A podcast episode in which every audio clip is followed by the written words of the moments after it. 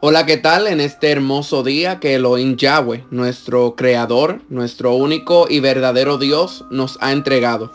Le quiero dar la bienvenida al podcast Voz de Dios en el Desierto. Le habla Brian Beníquez y me alegra que me esté sintonizando en este día. Bajo las alas de Elión, del Altísimo, encontrarás refugio para que así puedas resistir un poco más. El significado de resistir es un padecimiento que sufre una persona sin dejarse vencer por él, sin quejarse o tratar de evitarlo. ¿Por qué en este día te digo continúa sufriendo una causa sin quejarte? Bueno, mi persona nunca ha visto un corredor ganarse un trofeo sin antes llegar a la meta. No he visto un estudiante obtener su diploma sin antes finalizar su estudio. Nunca he visto un pueblo obtener la victoria sin antes derrotar a su enemigo.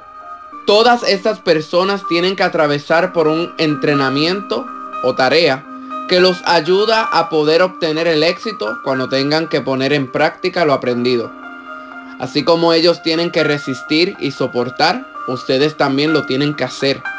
Pero tranquilo, no estás solo. Josué 1.5 nos dice, nadie te podrá hacer frente en todos los días de tu vida.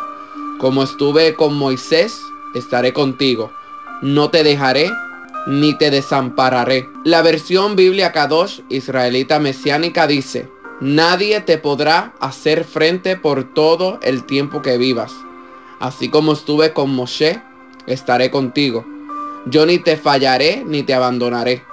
Vamos a tener la cobertura de nuestro Adón, de nuestro Señor, que estará con nosotros en todo momento. Pero habrán situaciones por las cuales nosotros tenemos que poner en práctica lo que aprendimos. Cuando el corredor está en acción, el entrenador no está corriendo a su lado diciendo, corre más rápido. Continúa como aprendiste en el entrenamiento. El estudiante cuando está en un examen, el profesor no se para a su lado y le dice la contestación a la pregunta. Ni tampoco cuando un soldado está batallando, el líder de la tropa se dirige a él y lo anima a hacer las cosas como lo hacía en el entrenamiento. El corredor tiene que motivarse a sí mismo mientras corre e intenta ser mejor que en los entrenamientos. El estudiante tiene que estudiar antes del examen y luego analizar las preguntas y así contestar con la mejor respuesta. El soldado no solo tiene que defender su nación, sino cuidar su vida y la de sus compañeros, tal y como lo entrenó o mejor.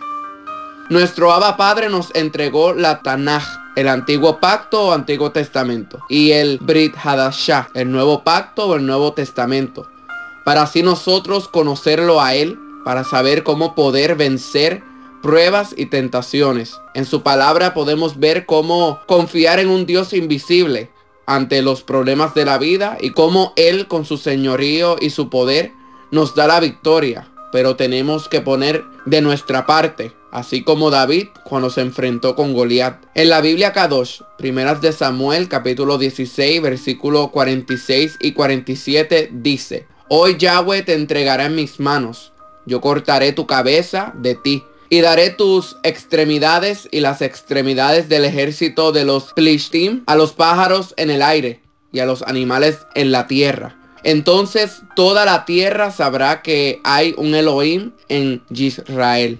Y toda la asamblea aquí sabrá que Yahweh no salva por espada o lanza.